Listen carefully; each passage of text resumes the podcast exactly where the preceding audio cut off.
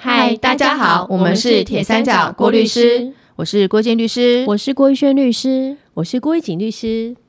我们在第二十四集有透过几个经济部智慧财产局核准注册的案例，让大家了解什么是商标的先天识别性。不知道大家还有没有印象？嗯，有哦。那天有提到商标的先天识别性是有分强弱的，最强的是独创性商标，譬如 Google；第二强的是任意性商标，譬如春天；最弱的是暗示性商标，譬如一尺零。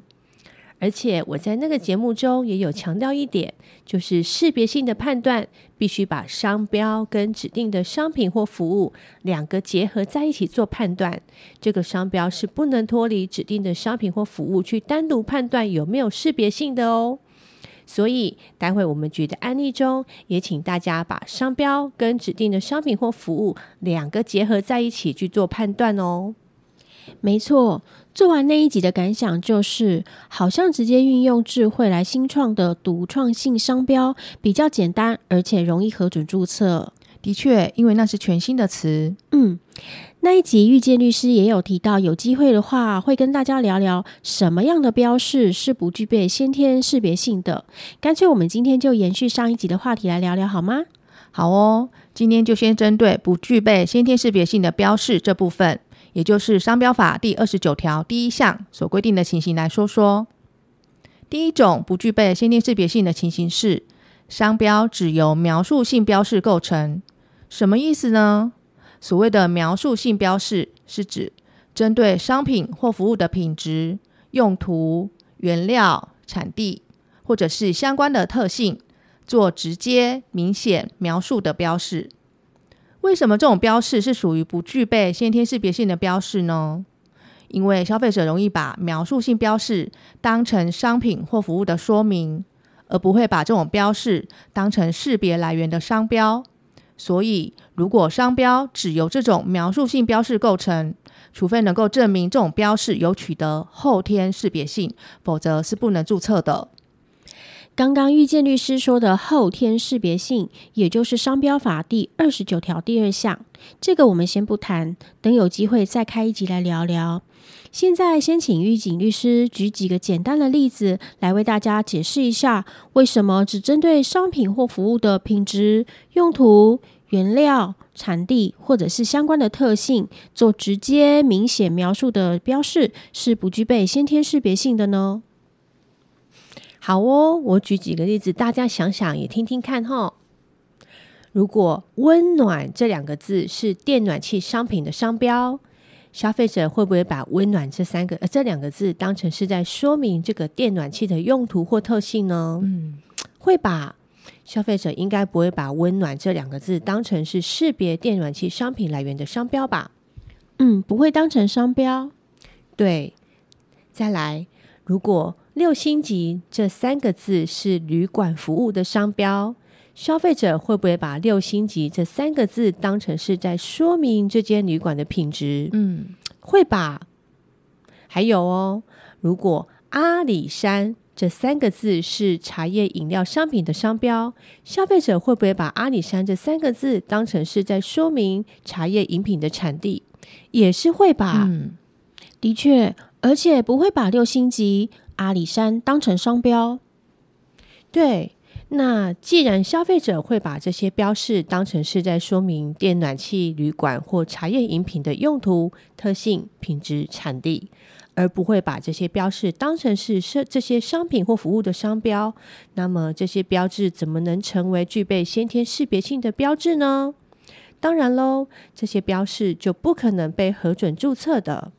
对呀，就是因为这样。我就来举几个制裁局驳回的案例，譬如说一番鲜使用在啤酒、汽水等商品，因为一番是日文第一的意思，一番鲜有最新鲜的意思，消费者就会把一番鲜这些字当做是在说明啤酒、汽水的品质跟特性，而不会当成是商品的标示。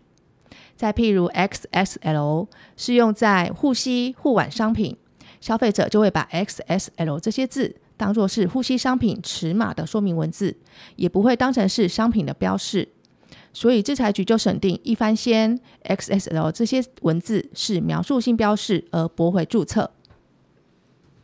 还有几个不被驳回的案例也值得说一下哦。例如 DIY，DIY 使用于宾果店、餐厅等服务，因为 DIY 有自己动手做的意思。用在宾果店、餐厅就会有自助式的意思。这样的话，消费者就会把 DIY 这些字当做是宾果店、餐厅服务的相关说明，而不会当成是宾果店、餐厅的标示。案例二呢是南洋街，南洋街使用于补习班服务。因为南洋街这三个字是台北有名的补习街，消费者就会把南洋街这些字当做是提供补习服务地点的说明，而不会当成是补习班服务的标示。所以啊，制裁局就审定 DIY 南洋街这些文字是属于描述性标示，而不会注册。好，接下来说说第二种不具备先天识别性的情形。就是商标只由指定商品或服务的通用标章或名称所构成。玉轩律师要不要举几个制裁局驳回的案例啊？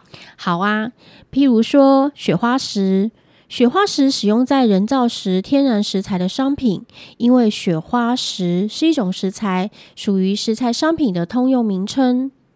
还有呢，譬如说台湾冰角。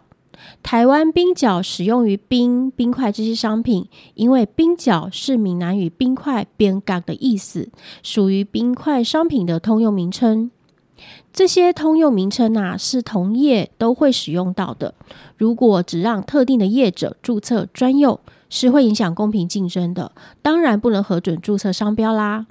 嗯，再来就是商标法第二十九条第一项第三款的情形。商标只由其他不具备识别性的标示所构成。这部分法院制裁局都有提到，哪一种标示是属于这一款规定所指的不具备先天识别性的标示，像是单一字母、型号、单纯数字，譬如完全没有经过设计的单纯数字六六六，简单线条或者是基本几何图形，商品本身的图形，称谓与姓氏结合。常见的祝贺语，譬如大吉大利、招财进宝啦；广告标语，常见的宗教神旨，譬如神佛像；成语、流行用语、场所名称等等，都是。玉警律师要不要举几个制裁局驳回的案例呀？嗯，好哦。我现在举一个称谓跟姓氏结合的案例，譬如许医师。许医师这三个字使用于中药、西药、医用营养品商品，因为许是个姓氏，结合了医生之后，仍然有姓氏的含义，所以是不具先天识别性。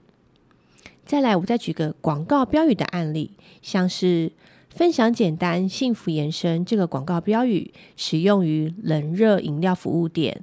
因为分享简单、幸福延伸这些字只是一般的广告用语，所以不具先天识别性。还有场所名称的案例，像是玩具天地投影类使用于玩具、电子游戏机商品。因为玩具是商品名称，结合了天地之后，会让消费者产生玩具天地只是商品本身的说明这种印象，所以也都不具有先天识别性的哦。今天延续了上一集的话题，让大家了解标示、描述性标示、通用标章或名称，以及其他不具备识别性的标示。这些是不具备先天识别性的。希望大家能对先天识别性这个议题有更深入的了解。我们是铁三角，我们是郭律师，我们是三姐妹，与您聊人生，聊聊有趣的事情，聊聊生活中的法律。我们下次见，拜拜。